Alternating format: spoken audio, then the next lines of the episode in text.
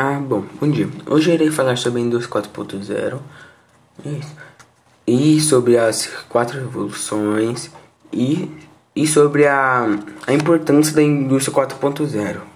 Vou começar. É, a indústria 4.0 tem um impacto significativo na produtividade, pois aumenta a eficácia e uso de recursos e no desenvolvimento de produtos em larga escala, além de proporcionar a integração do Brasil em cadeias globais de valor. Além disso, implicará em transformações e gestões empresarial, principalmente em dois aspectos. O primeiro está relacionado à estratégia de implementar tecnologias como cooperação entre as áreas de tecnologias de informação, que é a TI, e as produção. É, agora eu vou falar sobre a Revolução Industrial. A primeira Revolução Industrial ocorrida sobretudo na segunda metade do século XVIII, que foi entre 1760 e 1840. Foi o primeiro paradigma na área de produção de grande escala, em que o modelo agrícola e artesanal de produção deram lugar à introdução do modelo industrial hoje existente, a principal particularidade desta época foi, uh, foi substituída do trabalho artesanal pelo assalariado com o uso de máquinas. É, isso foi ocorrido na Europa, inicialmente na Inglaterra e depois e depois restante da Europa Ocidental e dos Estados Unidos. O período foi marcado pela introdução das máquinas nos processos produtivos, bem como a fabricação de produtos químicos e expansão de transportes de pessoas e produtos, e produtos sobretudo por ferrovias e navios a vapor. Nas fábricas, as máquinas a vapor são alimentadas por combustível fóssil. O primeiro deles foi o carvão mineral, que é o carvão mineral que faz é, o, a, os navios a vapor a se movimentar, os trem e, e tal. É, que é formado na natureza pela fossilização de madeira, dióxido de carbono e metano. O uso do carvão impulsionou a produção de aço e proporcionou o crescimento da indústria em construção civil, civil com o aumento das populações dos centros industriais. Agora eu irei falar sobre a segunda revolução.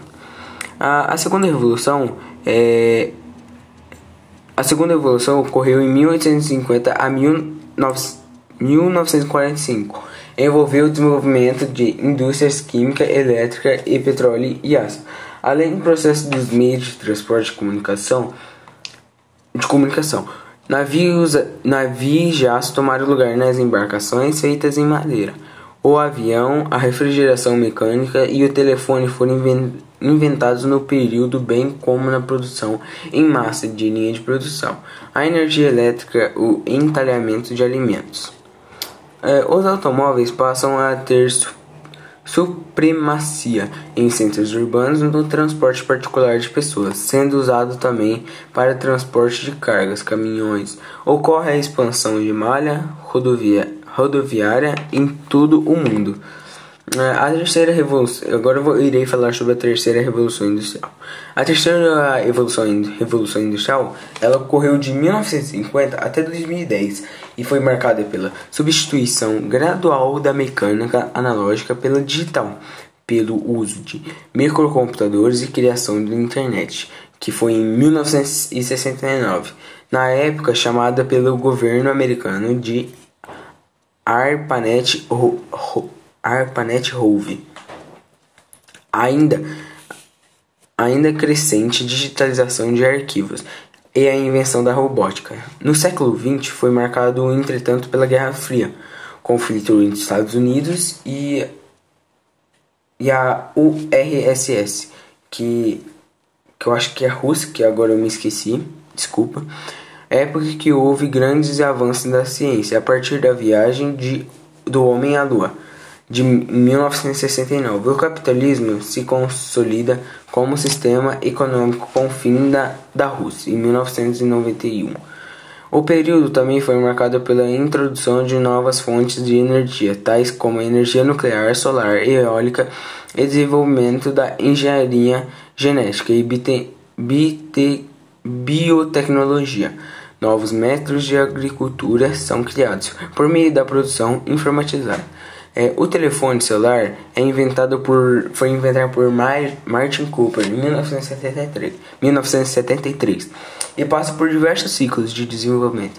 Ele será uma das principais sementes da próxima revolução, já, já a quarta revolução iniciou em, em 2011. Segundo os dados da Schwab, Schwab, é o presidente do Fórum Econômico Mundial e o autor do livro A Quarta Revolução Industrial. Segundo ele, o conceito está ligado ao da Indústria 4.0, modelo empresarial que já tinha como objetivo de utilizar todas as tecnologias atualmente disponíveis para gerar o conhecimento e produtividade. É, aqui é uma fala dele, né? Vou falar uma fala dele. O que batizaram agora como revolução? A Revolução 4.0, iniciada em 2001, tem a ver com uma confluência e praticamente todas as tecnologias existentes que efetivamente estão transformando o mundo em forma geral. Isso é uma parte do livro dele, que, que é o que é a quarta revolução industrial. É uma parte do livro que ele escreveu. É, o seu negócio está pronto para a indústria 4.0? Automação, tecnologia, informação fazem parte do seu dia a dia da sua fábrica? Se você respondeu não para essas perguntas, sua empresa está perdendo uma grande oportunidade de ser produtiva e competitiva no mercado.